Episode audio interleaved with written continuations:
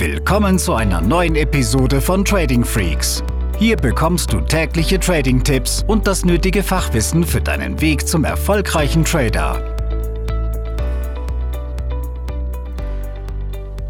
Herzlich willkommen zu einer neuen Episode von Trading Freaks. Hier ist Tim und wir sprechen heute über das Thema Ziele im Trading.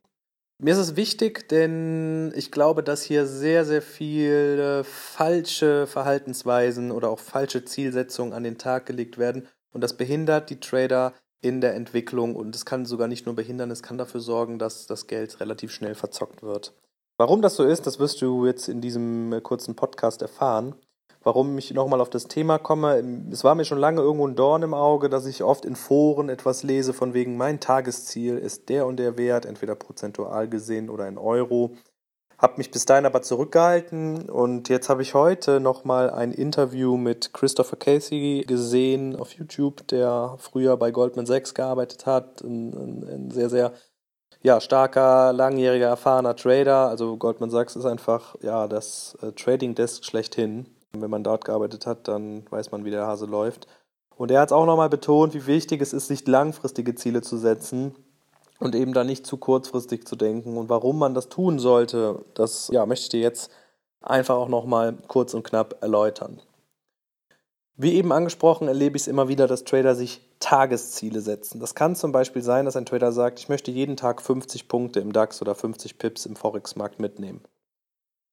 Wir gehen mal davon aus, dass derjenige Daytrader ist und jetzt egal, ob er zwei Trades durchschnittlich macht pro Tag oder 15 oder 30, letztendlich will er ja diese 50 Pips jeden Tag erreichen mit seinem Trading-Stil.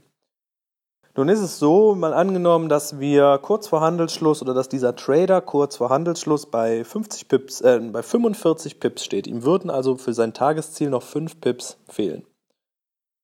Dann ist es so, und das erlebe ich immer wieder, dass derjenige aus diesem völlig falschen Ehrgeiz heraus dann kurz vor Handelsschluss noch unbedingt einen Trade machen möchte. Er will ja nur noch fünf Pips mitnehmen.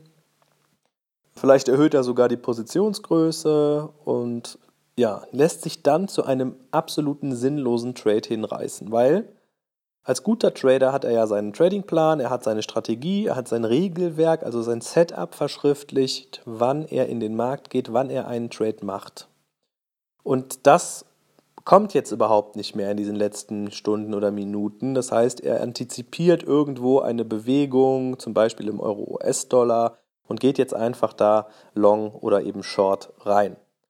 Er weicht völlig von seinem Setup ab und was passiert dementsprechend aus seinen 45 Pips, die er bisher erreicht hat, wird mit sehr, sehr hoher Wahrscheinlichkeit nicht die 50 voll gemacht, sondern er fällt zurück auf 20 oder noch schlimmer. Ganz einfach, weil das ein, äh, ja, ein sinnlos Trade war, der nicht zu ihm und seinem Setup gepasst hat und er einfach nur getradet hat, um sein mögliches Tagesziel zu erfüllen. Und dann kann es sogar noch schlimmer werden, wenn er dann sagt, jetzt bin ich ja nur noch bei 25, Mensch, blöd, dann gehe ich halt mit der doppelten Größe nochmal in die andere Richtung, also jetzt Short im Euro-US-Dollar und hole mir das Geld wieder. Und auch da kann ich dir mit hoher Gewissheit sagen, geht vielleicht einmal gut, geht aber fünfmal schief. Das heißt, dieser erste, dieses erste Beispiel soll dir deutlich machen, wie schnell Trader sich dann zu einem äh, schlechten Trading-Setup hinreißen lassen. Es gibt aber noch eine zweite Version, ein zweites Beispiel. Und da ist es so, dass wir wieder bei 45 Punkten in der Ausgangssituation sind. Es ist wieder kurz vor Handelsschluss und der Trader hat jetzt tatsächlich einen sehr sauberen Trade vor der Nase. Ja, alle Kriterien seines Setups, seines Regelwerks sind erfüllt und er kann wirklich guten Gewissens jetzt einen Trade machen. Er geht diesen Trade ein und nach fünf Pips schließt er ihn, weil er hat ja sein Tagesziel erfüllt. Gut oder schlecht? Schlecht.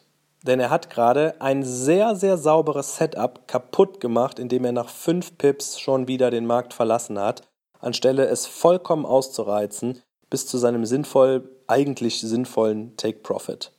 Und damit macht er sich nämlich am langen Ende auch seine Statistik kaputt, wenn wir mal ans Chance-Risiko-Verhältnis denken, was er ja braucht, damit seine Strategie funktioniert. Ja? Möglicherweise auch die Trefferquote, wobei die ja jetzt hier auch stimmt. Es ist ja dann ein Gewinntrade, aber letztendlich geht es ja auch darum, wie viel Pips er im Durchschnitt dann mitnimmt. Und mit diesen fünf Pips, ja, weicht er davon ja völlig ab. Also, die Quintessenz dieses, äh, dieser Folge lautet, setze dir keine kurzfristigen Ziele im Trading, weil letztendlich entscheidet der Markt, ob und wann du traden solltest und nicht du als Trader.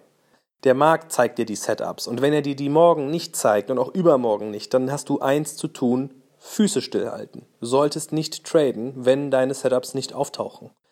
Und wenn du denn diese Tagesziele setzt, ja, dann bist du ja irgendwo zum Traden jeden Tag verdammt und das geht nicht gut, glaub's mir.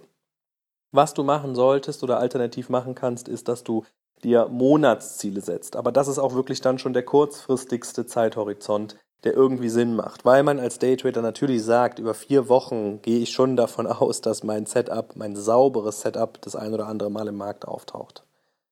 Und ja, so kannst du dir Monatsziele oder Quartalsziele oder Jahresziele setzen. Das ist dann etwas, wo du dir von deinem Mindset, von deiner Psychologie auch nicht äh, in die Quere kommst und du darauf oder auf Basis dieser Ziele dann auch kalkulieren kannst, ja, wie kriege ich denn mein, meine, meine übergeordneten Ziele, zum Beispiel das Thema Vollzeit-Trading, zugeordnet.